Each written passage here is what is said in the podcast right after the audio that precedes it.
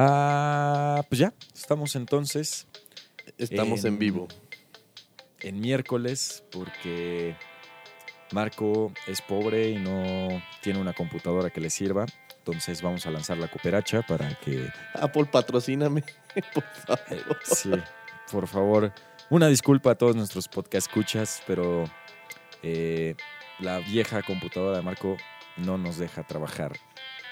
Sí, no, no, no es eficiente. Ya tiene sus años, desde el 2012 que la compré. Ha dado batalla, pero creo que es momento de oficialmente retirarla. O darle un trasplante de corazón. Sí, que es lo que planeo hacer. Excelente trabajo.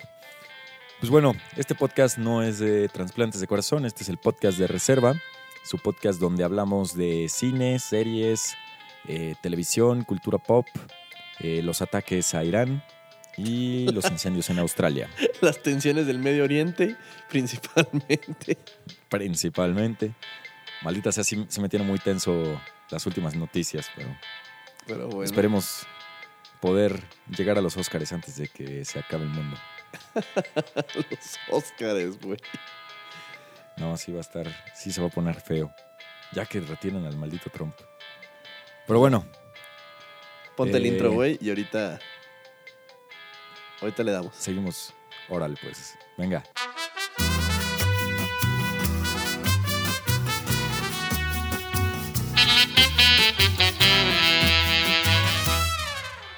Y bueno, ya estamos aquí, podcast de reserva. Yo soy Pete Mansur Yo sé. y esto es de cine, no se preocupen. No, no, nos- no nos vamos a deprimir hablando de Irán y de, de los incendios de Australia, que eso sí están muy deprimentes. Sí, no, na- na- nada de esos temas densos. Aquí venimos a hablar de cine coreano, de arte. Exacto. Cine coreano de arte es nuestro cine favorito. Oye, pero antes de empezar a hablar de, de Bong Joon-ho, eh, una preguntita. A ver, dime, güey. ¿Alguna vez has fingido que sabes hacer algo que en realidad no sabes hacer? ¿Para conseguir un trabajo o algo? Pues sí, o, o ya que te dijeron así, oye, te vas a encargar de esto y tú, ah, sí. Y puta madre, ¿qué cómo se Pues hace? he, he fingido desde hace tiempo que sé editar podcast, güey. Maldita sea. Yo confiando nuestro proyecto estrella en ti. en mi poder de edición. Sí, no, no que se me ocurra. Sí, bueno, yo para mi primer chamba, cuando dije que sí era buenísimo vendiendo teles, y acabé vendiendo teles, ¿Cuál fue la tele más cara que vendiste? una de 120 mil pesos, güey. Pinche gente es fresa. Maldita sea la Sí, riqueza. güey. Cómo me duele ser ¿Cómo pobre. llegas al Palacio de Hierro y compras una, pele- una tele de 120 mil? No, ma, tenías una de dos millones, ¿no? Estaba Que en catálogo. Ajá, de y llegó vez. un pinche vato ahí a preguntarme por eso específicamente. Dos millones de pesos, güey. O sea, ya sabía, ya sabía que Ajá, existía. ajá, ese güey llegó preguntándome por el modelo, güey. Güey, ¿qué haces con una tele de dos millones de pesos? O sea, la metes en una casa de 20 millones de dólares. me la- lo tengo muy claro. Sí, a huevo. Y, y si no, pues la caja está tan grande que puedes a- acabar viviendo en la caja, güey. Pero, güey, ¿qué hacía? No me acuerdo. Realmente no me acuerdo, pero había un chingo de cosas muy cagadas en, la- en las reseñas de Amazon de esa tele. O sea, como que fue un, fue un mega meme esa pinche tele, güey. O sea, y era. Tenía, digo, no vamos a decir la marca, pero tenía competencia así de otras No, no, marcas. ni de pedo. De ese, de ese calibre, pues no, güey. Ah, no. Ok. Verde. ¿Cómo me gustaría ver una buena película en esa tele? Ya sé. Pero imagínate esa tele y sin, sin sonido, así nomás el de la tele. Pues si vamos a ver una película muda, no hay pedo. Bueno, oye, esta semana tocó ver la de Parasite. No estaba en todos los cines. Yo tuve que ir otra vez a aventurarme a Querétaro a verla porque en el rancho no la pasaron.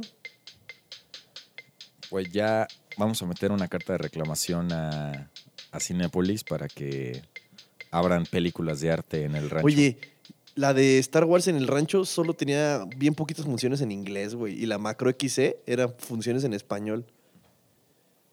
Maldita ¿Qué está pasando sea. con pinche Cinépolis, güey?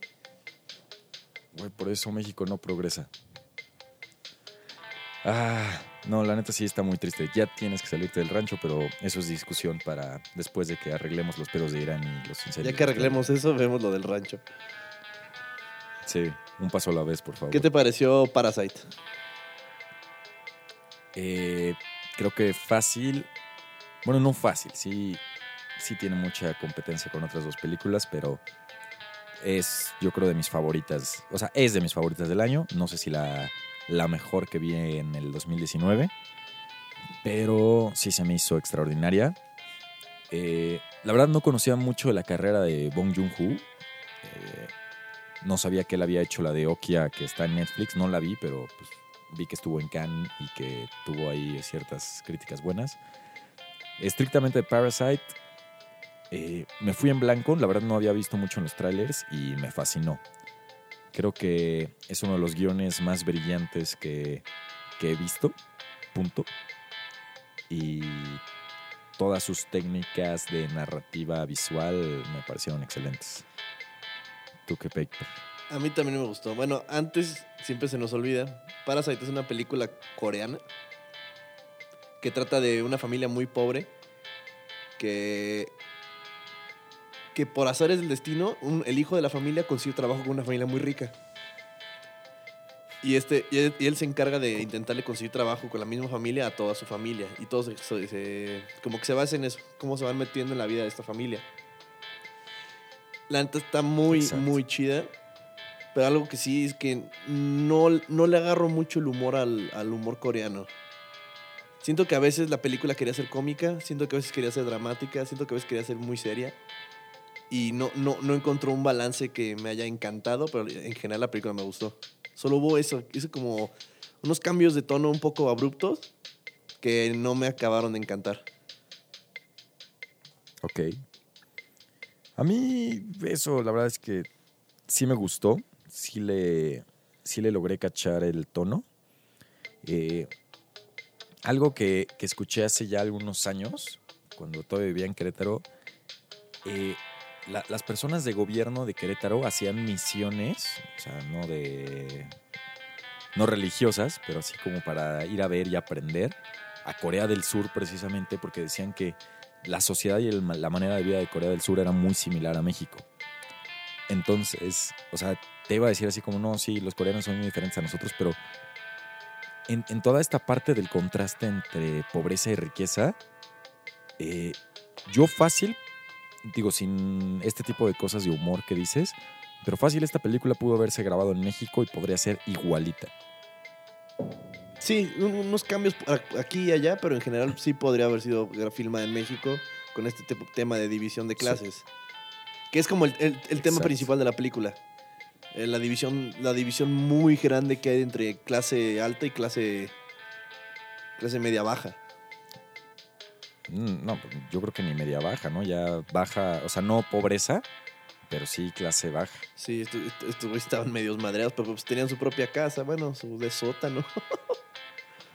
pues su sótano, ¿no? O sea, como que desde ahí empiezan estas, eh, pues estas alegorías de decir, vamos desde el sótano hasta la cima de la montaña, ¿no? Porque la casa de la familia rica, en las, no, no hay muchas tomas abiertas, pero en las tomas que se llegan a ver por fuera de la casa, se ve que está como en la cima de una de un residencial que está en una Ah, está montaña. como en, como en una colina, ¿verdad? Así como hacia arriba, pues. Exacto. Entonces, o sea, desde ahí empieza estas analogías de, del ascenso y de llegar hasta arriba por parte de la familia. ¿Cuál, cuál es la rica? La, la Ajá. ¿no? Y la otra es la Lee o la. Ya no me acuerdo. Pero bueno, int- intentaremos hablar sin spoilers hasta el final del, del episodio, como normalmente Sí, acostumbramos. sí, porque si no la han visto, se las recomiendo mucho. Digo, mil veces mejor que casi todo lo que está en el cine ahorita. Eh, Sí. eh, el guion se me hizo muy original. Y, y ahorita que lo dijiste, me Sí. puedo imaginar perfectamente un refrito mexa de esta película. Yo odiaría ver un refrito. o sea, pero, pero sí hubiera podido ver esta película como una película mexicana. Pero sí, el guion y los twists que tiene el guion y la forma en la que se relaciona el título con los twists eh, es brillante.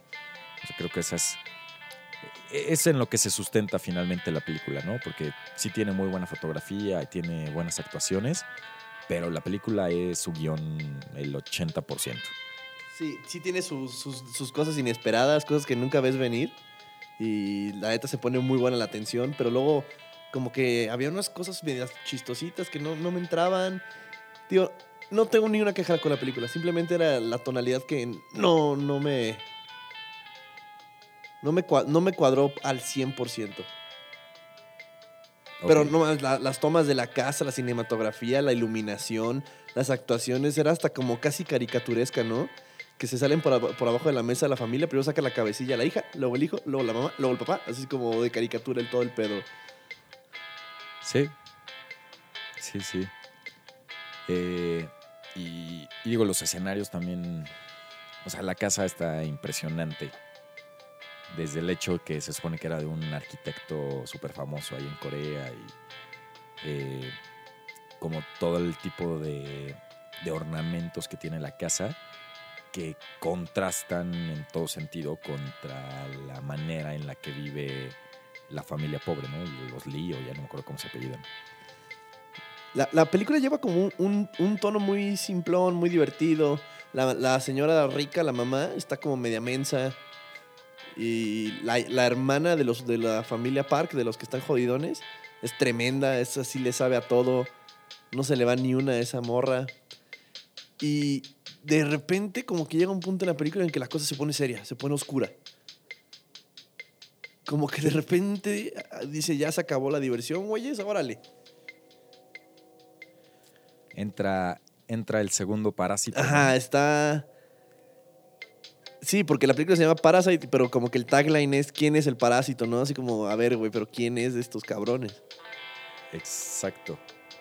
Exacto. O sea, porque finalmente esa, esa analogía está en varios personajes, o sea, en la relación entre varios personajes, no solo entre la familia pobre y la familia rica. Sí, hasta, entre, hasta en las Entonces- mismas familias dentro de tienen unas dinámicas de ese tipo y. Sí, exacto. Exacto.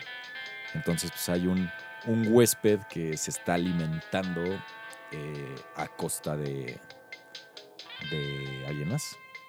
Sí, sí, sí. No, el, sí, del anfitrión, del host. Sí. Pero la verdad es que sí, vale, vale mucho la pena verla. Eh, como dijo Bong Joon-ho en su discurso de los Golden Globes, si ves una pulgada por encima de los subtítulos, para todas aquellas personas que están acostumbradas a ver las películas dobladas, eh, van a encontrar que hay muchísimas cosas que ver, ¿no? Y digo, él, él lo dijo en el contexto de que los americanos solo ven cine americano y nosotros solo consumimos en su gran mayoría cine americano, pero si logramos ver otro tipo de miradas, vamos a encontrar cosas, la verdad, muy buenas como Parasite. Sí, es una gran película, recomendadísima para toda la chavaliza alocada.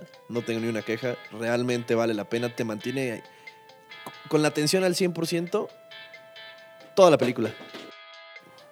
Todo, recomendada 100%. No se van a arrepentir. No van a perder su tiempo. La película te mantiene al borde. Y también me gusta que como es en coreano, no, o sea, nadie en la sala se, paró, se, tuvo un segundo para revisar el celular. Porque si dejas de leer los subtítulos, te perdiste. güey. Sí. Entonces me gustó que ayudó que a la, a la raza se enfocara. Que no vi ni un pinche celularcito prendiéndose de vez en cuando y para que, para que alguien vea su WhatsApp ni nada. Todos andaban bien concentrados en la No. película. Sí, y, digo, y fuera de que tengas que leer, sí es una película que te mantiene con la atención en la pantalla todo el tiempo. O sea, obviamente sí es una ventaja, o sea, bueno, no sé si una- es una ventaja, pero sí ayuda el que tengas que leer para mantener la atención, pero la película por sí sola lo logra. Sí, por sí sola, por sus propios méritos lo logra. Actuaciones bien cabronas. Exacto. El, el papá de la familia Sí. pobre es un pinche cabronazo. Muy bueno. Ese actor muy, muy, muy bueno. No, no sé si recuerdo haberlo visto antes, eh, pero güey, me, me pasó algo muy chistoso mientras veía Parasite. Y es que me confundí, o en, en ciertos momentos me perdía, por eh, como que me metía en una película que vi el año pasado, que estuvo nominada a los Oscars, que se llama Un Asunto de Familia. eh, japonesa, no sé si la viste. No, la, la verdad no, no me suena. En inglés se llamaba Shoplifters, creo. Pero bueno, esa, esa película japonesa era igual una familia, o más bien un grupo de personas que pretendían ser una familia, que igual eran muy pobres y que vivían de cualquier tipo de trabajito, de cualquier tipo de, de micro robo o robo hormiga para sobrevivir. Y entonces, en ciertas partes, cuando están sobre todo en la casa de la familia pobre, como que sentía yo que estaba viendo la película japonesa, que también vale mucho la pena ver cuando tengas tiempo. Un asunto de familia se llama, y es japonesa y estuvo también eh, nominada como mejor película extranjera el año pasado y también ganó en Cannes. De hecho, justo fue la que ganó el año pasado en Cannes. Ah, cabrón, la, la voy a checar. Pero De hecho, de lo poco que he visto de cine coreano, me ha gustado, güey. He visto, ¿sabes? Muy básico. Una que salió de zombies hace como un año o dos, que estuvo bastante buena, güey. Tren a Busan, ¿no? Bastante entretenida, güey. Sí, gran película. Y la de Old Boy, un puto clasicazo, güey. Esa no la he visto y tengo que verla. No mames, pero ve, ve la Pero- original coreana, no ves la de la gringa, güey. No, no, no. No, obviamente no. No, y, y de este mismo director, de Bong Joon, Ho, Ho, o como sea, eh, vi, o sea, como que estuve viendo otras películas que ha hecho, bueno, reseñas, y se me antojaron dos, tres que, que creo que valen la pena. Entonces, pues, sí vale la pena de vez en cuando abrir el horizonte y, y salir un poco del cine gringo que, al que estamos acostumbrados a ver aquí en México. Totalmente de acuerdo. Pues sí, pues creo que hay más cosas que quiero decir de, de Parasite, pero me voy a guardar para los spoilers. Va, sí, como siempre, los spoilers son al final, a menos que les avisemos desde un principio. Pero ya después de que se escucha el, Exacto. el outro, se quedan tantito y como en los Avengers, güey, después de los créditos están los spoilers. Exactamente. Y así no les arruinamos y pueden ir a ver con calmita Parasite a su cine favorito, excepto si están en Celaya y no se van a pueden. Querétaro al VIP. Exactamente. Y si están en la Ciudad de México, pueden ir a cualquier parte. Y si están en cualquier otra ciudad de la República que no sea Celaya, pueden ir a ver.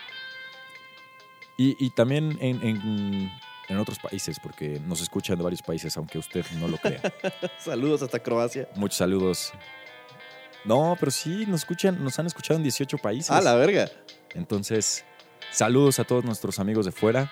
eh, donde quiera que nos escuchen, muchas gracias por hacerlo y esperamos entretenerlos un poco, informarlos y, y por favor, eh, mándenos un saludo para saber de dónde nos, de dónde nos escuchan.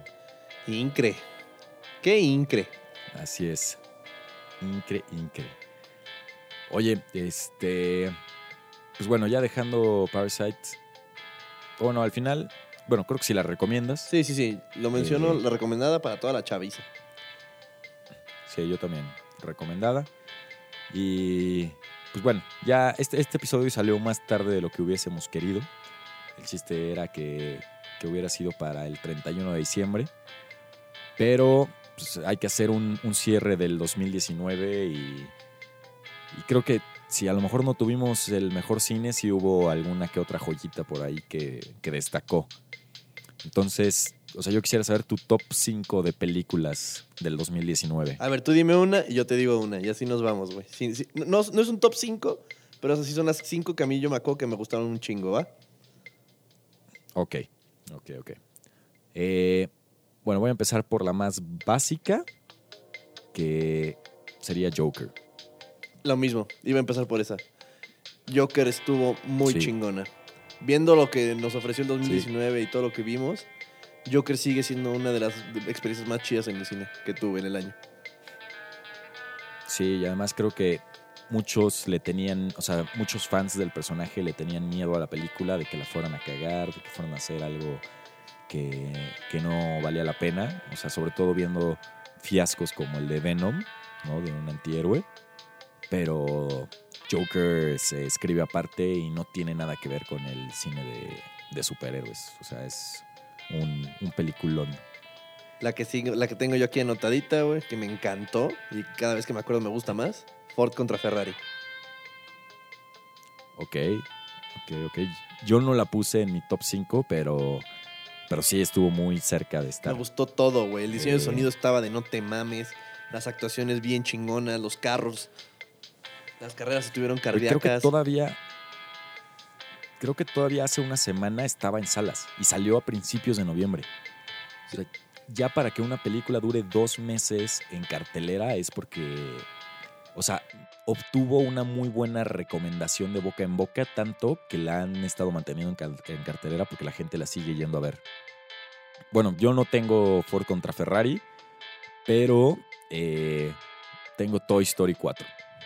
Que la neta es que cada vez que veo una película de Pixar, siento que ya no se pueden superar y me vuelven a sorprender y las técnicas de animación y la historia que contaron en Toy Story 4 me fascinó. Y Sí, Toy Story 4 fue otro pedo. Sí. Otro pedo. Increíble. Me, me llegó a los sentimientos muchísimo. sí, De lo mejor del año. Sí, o sea, y después de Toy Story 3 como que no pensabas que pudieran superarse, ¿no? Hasta dices, puta, es que todas las películas cierran en trilogías, ¿para qué haces una cuarta? Pero neta sí lo meritaba y creo que le da un closure al personaje de Woody que muchos que, que crecimos con Woody, o sea, porque yo vi la primera película cuando tenía cuatro años, eh, pues Crecimos con Andy, güey. Sí, sí, sí, sí. O sea, y literal creo que Andy se va a la universidad cuando nosotros estábamos entrando a la universidad. Sí, estamos como un- llevamos como un año de universidad y ese güey iba entrando también. Sí, o sea, sí. O sea, Toy Story fue la película, fue la saga de nuestra generación. Entonces, Bien cabrón. sí. Pero bueno, Yo tengo anotada Once Upon a Time in Hollywood. mismo. O sea, lo mejor, si no es que mi favorita de Tarantino, y sí, de lo mejor de este año. O sea, ya tanto llegó a que puede que sea tu favorita de ese güey. Pues empatada con Pulp Fiction. ¿Cuál es la tuya? Puta, güey. A mí me gusta un chingo la de Bastardos, la neta, un putero. Ah, es que Bastardos también es muy buena. Pero, o sea, me ha gustado. No, pero mi favorita de Tarantino es, es Reservoir Dogs. ¿Reservoir Dogs? Sí. Tengo que volverla a ver. O sea, me creerás que, o sea, me encanta y solo la he visto una vez. Hasta el podcast se llama Podcast de Reserva. Maldita sea. Sí, una disculpa a todos los, los podcast escuchas. Volveré a ver Reservoir Dogs. O sea, hay que aventarnos un día una maratón de Tarantino, ¿no? Sin pedos. Va. Los invitamos. Les avisamos cuándo y dónde.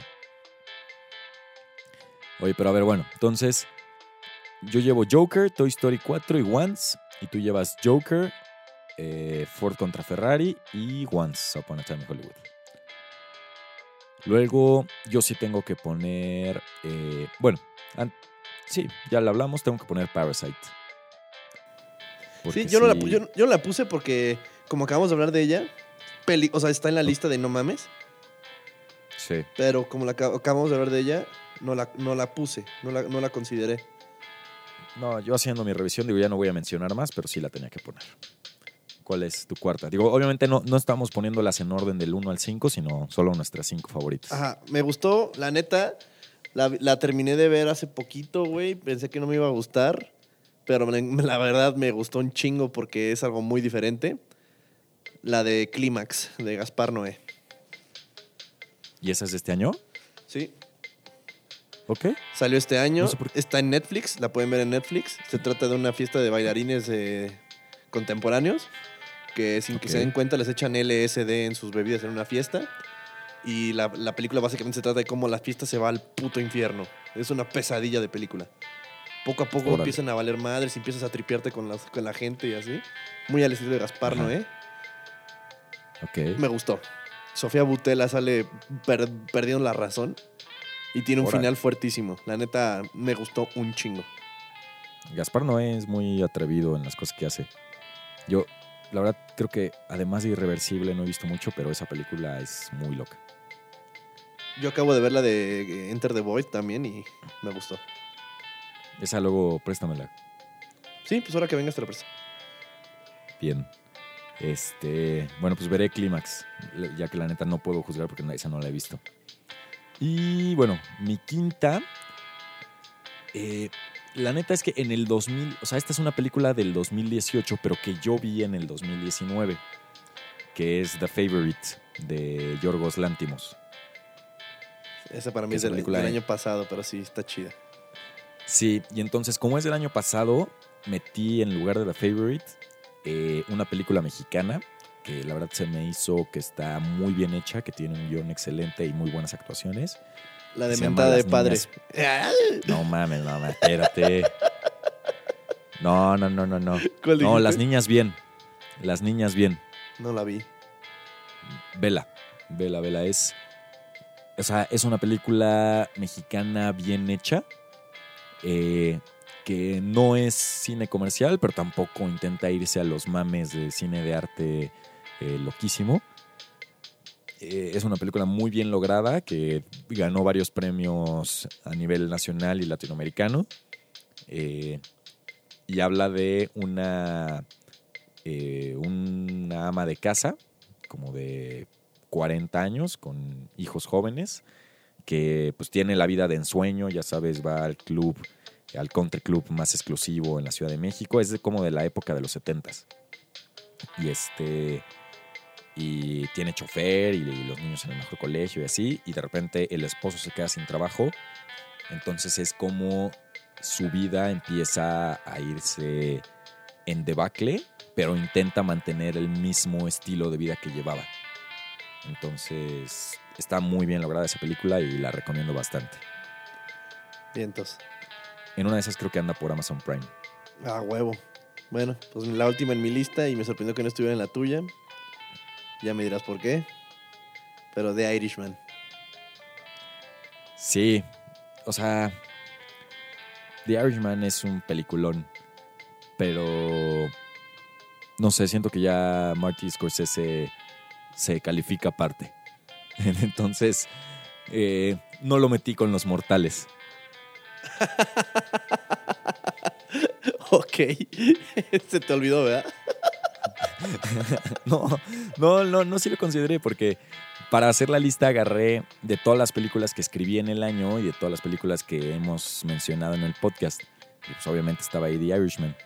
Pero, o sea, sí, sí es un peliculón, pero quise meter estas otras cinco. O sea, digamos que esa está en... Si hubiera un top 6, ahí estaría. Sí. Todas buenas películas. Yo la que le tengo ganas que todavía no he visto de este año y que neta me muero ya porque salga aquí en alguna sala perdida, la de The Lighthouse. Es la última que yo siento que me falta ver, que me mamaría ver. En este momento acabo de salir de ver The Lighthouse. Eres bien mamón, ¿ya está en la gran ciudad? Obviamente, cabrón, la gran ciudad lo tiene todo. ¿Y qué tal? Está, está perra. No, no he visto, debo de admitir que no he visto The Beach, eh, de Robert Eggers también, pero The Lighthouse es una mezcla entre The Shining, El Séptimo Sello y The House That Jack Built. Puta es madre. una locura. Puta madre. Puta madre. No, está, está buena, está muy buena. Eh, debo de admitir que sí no es para cualquiera, es pesada por, por su formato de grabación, o sea que la neta sí parece una película vieja, está hecha en blanco y negro, pero no solo es que esté hecha en blanco y negro, sino que la fotografía tiene mucho ruido eh, y el formato de la película es uno, uno a uno, o sea, es cuadrada. Casi casi la podrías ver en Instagram. Pero el guion está muy bueno y las actuaciones de Willem Dafoe y la neta es que Robert Pattinson, Pattinson me sorprendió. Es un chingón ese güey, ¿eh? Desde, desde después de Crepúsculo ese güey ha hecho puras cosas chidas, güey. Sí, sí, como que dijo, puta, tengo que salirme del papel de, de vampiro gay fresa horrible que, que me metí y, y se ha puesto a hacer cosas muy cool. Voy a investigarme si está por aquí por el rancho, me voy a lanzar a Querétaro a verla y te iba a proponer que hablemos de esa la siguiente semana. Eh, pues puede ser, güey, pero también se estrenan películas que van al Oscar este fin de semana. Déjame te digo. Y en lo que busco, nada más quiero hacer una mención especial a una serie que me encantó este año, que fue Watchmen. Yo vi Eh. el primer episodio y no me agarró. No, es que, güey, o sea, no se resuelve hasta el octavo, hasta el séptimo. Pero dale chance. dale chance, vela poco a poco. O sea, la neta es que no, no te voy a decir que sea fácil de ver, pero está muy bien hecha. Si puedes, vete el segundo episodio. A ver si ya te empiezas a clavar. Ok, lo voy a intentar. Para mí la serie del año fue Chernobyl. Ah, Chernobyl también muy buena. ¿Y, y tus boys dónde los dejaste? Esa también es de este año. Ay, The Voice, güey, puta madre. Me gustó más Chernobyl. Chernobyl fue otro pedo. Pero The Voice estuvo de huevos. Pues es que, güey, lo que tiene Chernobyl es que, como es miniserie, tiene su inicio y su final y en cinco capítulos y es muy concisa. Entonces, o sea, The Voice no la he terminado de ver. Me faltan algunos capítulos, pero. Y, y Watchmen igual. O sea, dejan cosas abiertas para que siga. Entonces, no, no hay un closure real. Pues Pero. le daré una. Ya mucha gente me ha dicho de Watchmen. Yo no la me, me animé porque no me gustó el primer episodio, pero me la voy a chingar. Dale, dale, dale y neta le vas a ir agarrando el gusto. Hasta Barack Obama la recomendó entre sus series favoritas del año. Pues, güey, es Sir Barack. No, no es Sir, pero pues es Ah. Barack Obama. A ese güey le gusta Coldplay, güey. ¿Sabes cómo sé que es gay? Porque le gusta Coldplay. Bueno, dale chance. Dale chance, Watchmen, y neta le vas a agarrar el pedo. Bueno, está bien. Bueno, ¿qué- Pero entonces, bueno. ¿qué película querías hablar este, la siguiente semana? Pues a ver, güey, se estrenan dos que creo que podrían valer la pena. Una porque tiene un actor nominado al Oscar y otra porque me gusta un chingo el tema. Se estrena eh, Un buen día en el vecindario, que es la de Mr. Rogers con Tom Hanks, por la que estuvo nominada a Mejor Actor, él. Y se estrena una película de la que no ha habido nada de publicidad, no se ha hablado mucho, pero tiene buenos actores y tiene un gran tema. La película es Una guerra brillante, es con Benedict Cumberbatch y Michael Shannon y habla entre la disputa entre Thomas Alva Edison y Nikola Tesla. No he escuchado nada de esa película. No me suena bien, pero. ah, ok. Me interesa más esa que la de Hello Neighbor porque yo nunca vi a Mr. Rogers. No tengo nostalgia al No, respecto. yo tampoco. Sí, no, yo tampoco. Siento que no nos va a pegar igual que la audiencia gringa esa. La, la- la cosa es que me da miedo que pongamos The Lighthouse porque en tu pueblo no se estrena. y- Mira, si puedo verla, hab- hablamos de, de la que dijiste de la guerra oculta o esa madre. una, guerra, una guerra brillante. Ajá, y, y The Lighthouse. Órale, me late. Me late bastante. Y eh, pues entonces nos aventamos esas dos. Y eso es para la próxima semana. Pero este episodio se estrena el miércoles 8 de enero y acaban de ser los Globos de Oro. Y digo, yo sé que no, no los viste, no viste el show, pero pues hay que discutir un poco de los ganadores. Yo creo que el ganador en todo esto fue Ricky Gervais con su monólogo. Estuvo, está cabrón. Estuvo Neta, cuando perrón. Lo que hizo ese güey, nada fácil. Tener a un, a No. un cuarto con un chingo de gente bien perra, burlándote de ellos y que estén cagados de risa, una hazaña, güey. No, y, y además, o sea, políticamente incorrecto y, o sea, cosas ya que cruzan la línea. Pero, pues ese güey dijo, este es mi último año hosteando los Golden Globes, entonces me vale verga, ahí les va de todo. Güey, la, que- la- como se rostreó a Leonardo DiCaprio, me estaba cagando de risa. Ah, güey, estuvo muy, muy gracioso, así de... Bueno, pues Leonardo DiCaprio fue a la premiere de Once Upon a Time in Hollywood, pero la premiere era tan larga que cuando salió ya estaba muy viejo para... No, su, su date ya estaba muy viejo para él. Muy vieja, su, su date ya estaba muy vieja para él.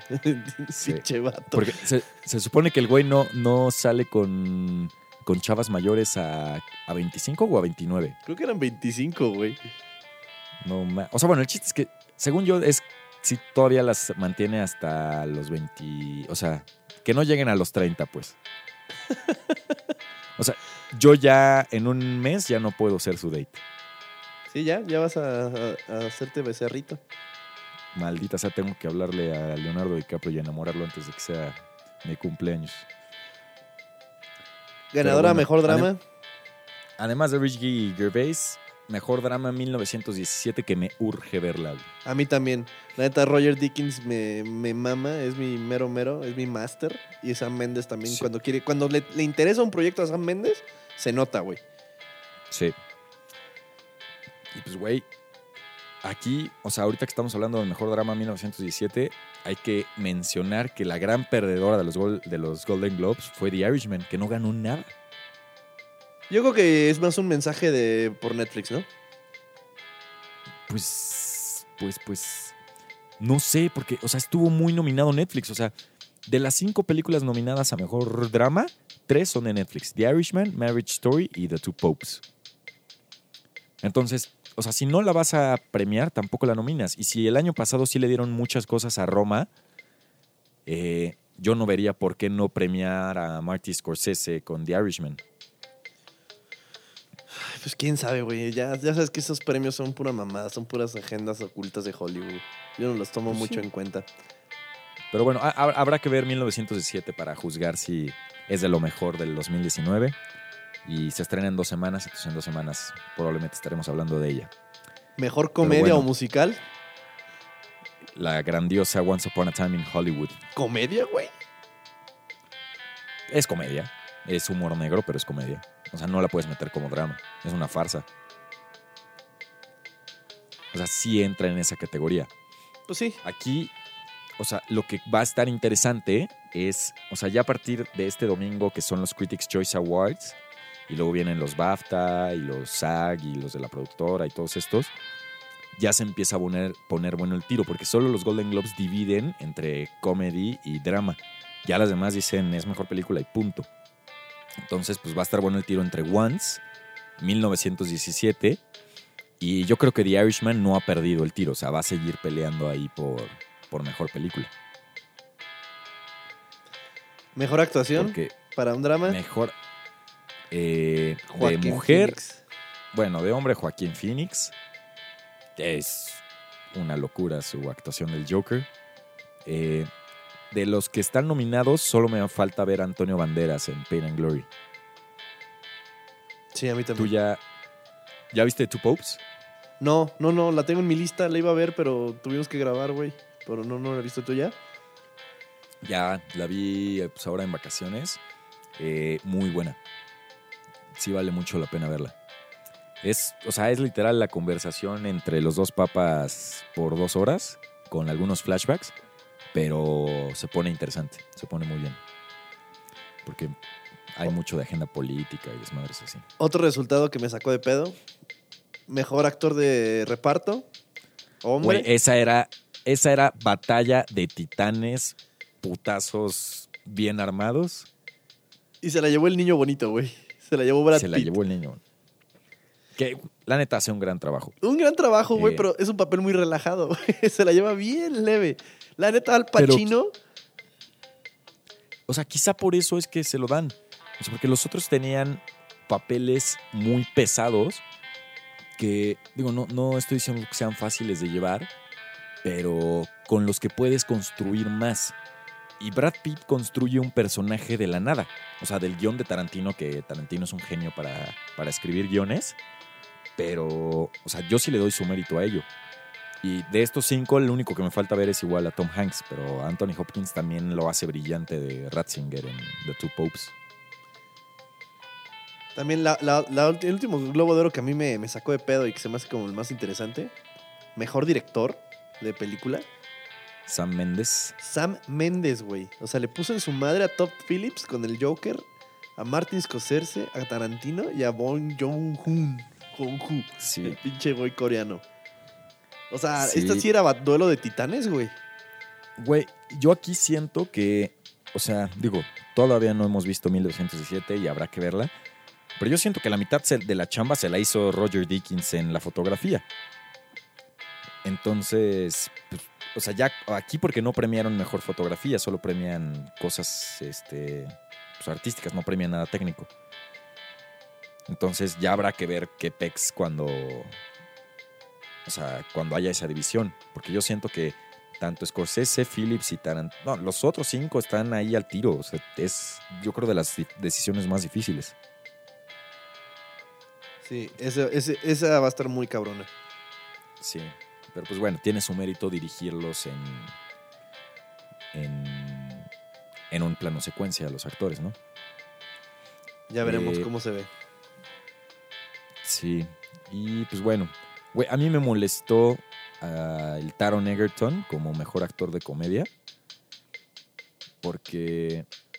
Puta, que ahora cada vez que alguien interprete a un artista con problemas sexuales y de alcoholismo va a ganar un. va a ganar premios? Estás caminando por aguas muy turbias, güey. No, no, no. O sea, Sí, la neta. Mira, yo lo vi. Rocketman, la tengo en mi lista para verla. No la he visto, güey. No sé, no te sé decir si estuvo chida o no. ¿Tú sí la viste? Yo sí la vi. Eh, se me hizo bien, nada fuera de lo común. Si tu referencia es Bohemian Rhapsody, que pues es la última biopic musical que hay antes de esta, eh, es diferente porque esta está contada más a manera de musical. O sea, las canciones de Elton John entran más en una forma como musical que solo para vestir a la película, como sucede en Bohemian Rhapsody. Eh, pero no sé, digo, Daniel Craig no lo veía ganando esto, pero sin ver Jojo Rabbit, creo que lo que hace el niño, este Roman Griffin Davis o Leonardo DiCaprio o hasta Eddie Murphy, que ya tiene una trayectoria enorme, podrían vencer a Taron Egerton. Pero pues bueno, yo no soy prensa extranjera de Hollywood todavía. Pues bueno, esos yo creo que fueron los, los- los premios de los Globos de Oro que importan. El resto, pues. sí. Ah, mejor guion Quentin Tarantino. Yo Sí. la neta ahí creí que se lo iba a llevar Bong Joon-ho. No, pero se llevó mejor película extranjera, que me imagino que también en los Oscars se la va a llevar, güey. Sí, no, esa la tiene, creo, asegurada. Este, pero sí me dio mucho gusto que Tarantino ganara. Aparte me mamó, no, no los viste, pero en su discurso dice así de, bueno, pues la neta es que cuando uno gana el, el premio por mejor guion, no hay nadie a quien agradecerle, porque pues literal fui yo el que lo hizo y me senté por, por varios años a escribirlo. Y todo el mundo decía, no mames, Pues sí. la soberbia de este güey. Pero ya Pues, después dice, pero en esta ocasión sí tengo que agradecer mucho a mis actores porque ellos aportaron mucho al guion y toda la fregada. estuvo, Este, estuvo muy perra, güey. Sí. Y pues bueno, ya... Ah, güey, algo que estuvo bien. Mejor música a una... Es la primera vez que gana una mujer eh, compositora por sí sola. O sea, porque ya habían ganado mujeres antes, pero como en colaboración con un hombre. Y es la primera vez que gana una mujer compositora y eso me dio mucho gusto. Sí, para con la del Joker, ¿no? La morra que no sé pronunciar su nombre. Sí, sí, por eso ni lo voy a intentar. Se llama Hildur y su apellido lo pueden googlear. Godnagotur. Pero, pues. Gudnagotur. Güey, creo no me acuerdo quién le dio el premio, pero quien le dio el premio también sufrió un chingo para decir su nombre. O sea, solo, solo el güey que está en el micrófono, en la voz en off, lo pudo decir porque pues obviamente lo entrenan para hacer eso, pero, pero sí, no, no se puede. Y pues bueno, ya premios de televisión, que creo que no hay uno que, que me llame la atención porque no... Es mucha tele gringa que no, no llega hasta acá porque salen Hulu y salen cosas que no vemos. Pero bueno, en, en sí me gustaron los Golden Globes de este año. Yo sé que tú no los viste, pero habrá que ver los Oscars, eso sí. Vientos. Pues llegamos al Pues- al límite del podcast de reserva. Sí, vámonos corriendo a los spoilers para que esto no se haga pesado. Entonces la siguiente semana vamos a ver la de. ¿Cómo dijiste que se llamaba? la de Eh, una guerra brillante, no me acuerdo cómo se llama en inglés, pero. Una guerra brillante búsquenla. y The Lighthouse, si, si alcanzo a verla. Y The Lighthouse y llega al pueblo. Y pues bueno, síganos en nuestras redes sociales. Recuerden que estamos en Instagram y en Twitter como arroba podcast reserva-bajo. Cualquier cosa que quieran comentar, o más bien, por favor, coméntenos cuáles fueron sus cinco o tres películas favoritas del, del 2019 y ahí podemos armar el tiro en las redes. Eh, recuerden que yo en mis redes estoy como arroba pitmansur en Instagram y en Twitter. Arroba Marco Afi. Y pues nos vemos el próximo martes. Ahora sí esperamos llegar puntuales y la computadora de Marco nos permite. Si el Dios, si Dios Apple no lo permite. Exactamente. Y pues Quédense para Nos los vemos spoilers. entonces. Quédense a los spoilers después del intro.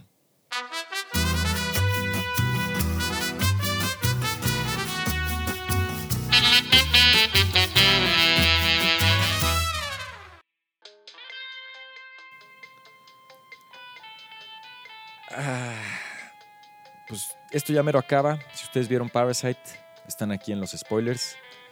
Eh, y pues bueno, empecemos. ¿Nos El- vamos en orden cronológico o quieres dar el jaque mate desde el, El, principio? el putazo que más me pegó de así de spoiler de la película es cuando llega la muchacha, la que les ayudaba antes, les dice que si le pueden abrir, que se le olvidó algo. Baja Ah, un sótano, güey. Y está el esposo ahí todo pirata, cabrón. Ahí sí me Sí. barrí un pedo y dije, ¿qué estoy viendo, güey? Sí, creo ahí empieza realmente el, el spoiler, ¿no? Porque antes de eso, la película es lo que viste en el tráiler. O sea, algunas escenas ahí buenas que valen la pena, pero antes de eso todo es el tráiler. Sí, a partir de ahí es cuando se complica un chingo. A partir de ahí se pone loca la cosa. Eh, güey, está loquísimo eso. O sea, cómo chingados sobrevive este güey por años ahí abajo, encerrado en, en la casa. Eh, él es, o sea, para, a mi gusto, él es el parásito más grande, ¿no? Sí, Él él- es ese güey es, pero porque ese güey ya está hasta como perturbado mentalmente. Trata al dueño de la casa como un dios, le reza, güey. No mames, ¿cómo, cómo le prende las luces cada vez que llega y para que crean que son sensores? Eso sí es una mamá, es una locura. Sí, sí, es una mamada. Y le escribe, le dice eh, cosas en clave morse con la luz. Sí.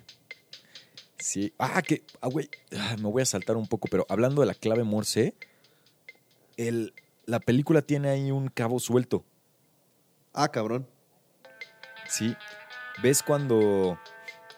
O sea, pasa todo el desmadre con este güey que está en el sótano? Quizá me voy a adelantar un poco, ¿Un chingo? pero.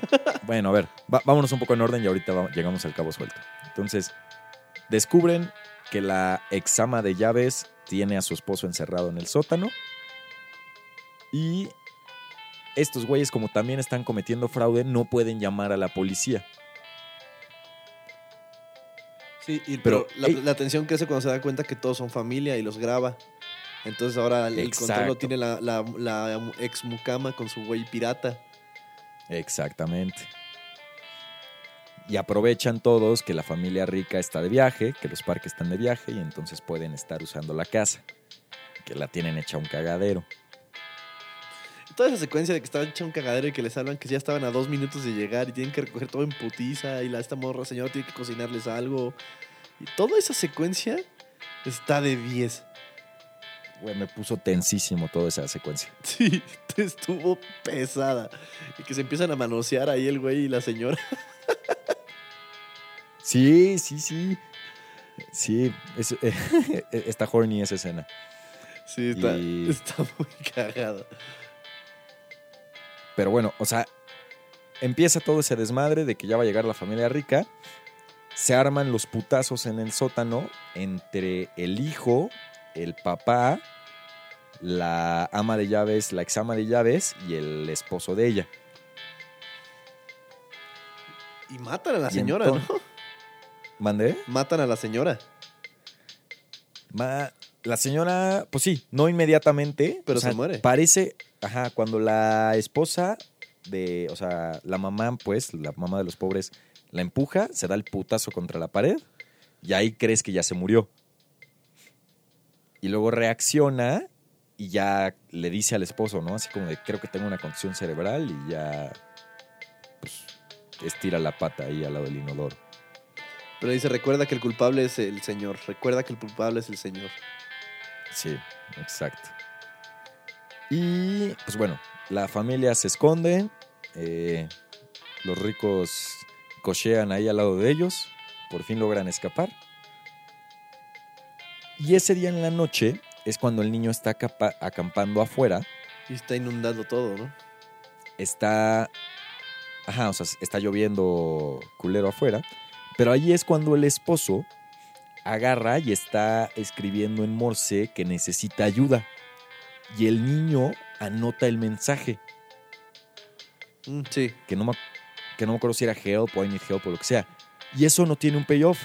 O sea, el niño ya nunca va y le dice al papá, oye, vi esto o descubrí esto. Pero pues es que el niño estaba jugando y el papá no le iba a creer. No llegó a nada. O sea, Por eso, pero, o sea, le, para le una agregó tensión. tan- Le agregó tensión que el niño leyera el, el mensaje. No llevó a nada, sí no hubo payoff, pero siento que agregó a la tensión. Y- Ok, y pero para una película-. Pues yo sentí, o sea, no me molesta, pero sí sentí que para una película que se supone que está súper bien hecha, sí le faltó ese, esa cosita. Sí, pequeño detalle, la verdad sí. Tienes razón en eso. Pero bueno, este. Y pues ya, viene la fiesta que se arma, se arma el verdadero desmadre. Se arma un súper desmadre porque el güey este, el, el esposo pirata, eh, ataca, ataca a la familia. De la nada sale con un cuchillo y... Primero, primero casi mata al morro. Luego va, se va contra la, contra la hermana. Lo, el único que no entendí de, de todo el desmadre del final Ajá. es por qué el papá mata al patrón, güey.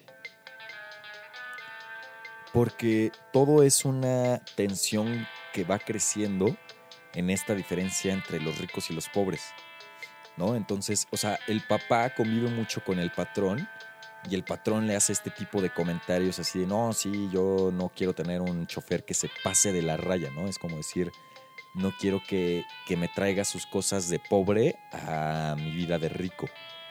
Y luego ya ves que también los escucha cuando dice, no, puta, es que mi, coche huele al chofer, ¿no? Y sí, es un olor así como de cloaca, de. O sea, un olor feo. Y eso como que empieza a hacer crecer, o sea, el resentimiento en este, en este cuate, en el papá, a tal grado que, o sea, aunque al que finalmente huele al papá no es a él, sino al, al esposo del ama de llaves, ese último es la cereza en el pastel, ¿no? De ya me causaste tal odio que voy a aprovechar este momento de caos para, para matarte. Sí, porque el señor no tenía un plan, o sea, improvisó y fue, y es el punto de ese güey, ¿no? Que no siempre hay que tener un plan. Exacto. Y es, es un final muy estilo Tarantino, ¿no? Así con caos estúpido al final. Sí. Y luego ya pues pasa la carta que le... O sea, el, el morro se va a ver la casa y ve que el papá está, está, encerrado en el sótano, como el parásito anterior, mandando mensajes en Exacto. clave morse. Y el güey le escribe una carta que no sé cómo le va a hacer llegar, creo que nomás la escribió por escribirla, diciendo que su meta es hacerse de un chingo de lana, comprar la casa Sí. del millonario y poder reunirse con su papá otra vez. Exacto. Que está, o sea, es la analogía de, de lo que le, hace, le dice el papá, ¿no? De que finalmente los planes no le gustan porque no se cumplen. Entonces, pues el hijo le promete un plan, pues que la neta está muy loco, que pues tristemente no se va a cumplir. Muy probablemente no. Sí. Y ahí lo único que me saca de pedo, güey, todo lo que le escribe el papá es una pinche carta de dos cuartillas y se la escribe en clave morse. Sí, y tiene que estar pasando diario. Sí, no mames. O sea, ¿y cuánto tiempo tiene que estar el hijo? Porque aparte, si empezaste cuando ya el papá iba a la mitad, puta, te echaste tres horas y al, día siguiente llega más temprano para echarte otras tres horas. No, pues llegas, llegas todavía con luz y te esperas a que oscurezca. Pues sí. Sí, en fin, bueno, sí. peliculón, llena de giros, llena de cosas inesperadas. La violencia no es tan explícita, al contrario de lo que me habían dicho. No. Pero, Pero- está bien hecha. Sí, muy bien hecha. ¿Sabes cuál olvidé mencionar en mi lista? Puta madre, y ya estamos en spoilers. La de Midsommar. Ah, es que no la vi. Güey, la vi la semana pasada. Wow. La me- comentamos la siguiente semana. Está, en Cinepolis Va. Click. Date como mayate, güey. Ok, la voy a ver, la voy a ver. Me falta también ver, ¿cómo se llama la otra de este güey? La de Hereditary. Ese está en Amazon. Hereditary. Sí. Sí, tengo que ver Hereditary, Midsommar, The Beach y Clímax y... No, puta, necesito una vida nueva para poder ver todas las que me faltan. sí, yo tengo que ver niñas bien. har- haré el mejor esfuerzo. Pues Sobre. bien, ya llegamos ahora sí a un límite. Creo que este ha sido el podcast más largo hasta el momento. Yo creo que sí, 55 minutos. Nos Pero vemos la gracias a los Y gracias a los que se quedaron hasta el final. Nos vemos el próximo martes. Prometemos Ya no voy a hacer promesas que nos vamos a cumplir hasta que la compu de Marco nos deje en paz. Nos vemos el próximo martes. Nos vemos el próximo martes, mi raza. Éxito.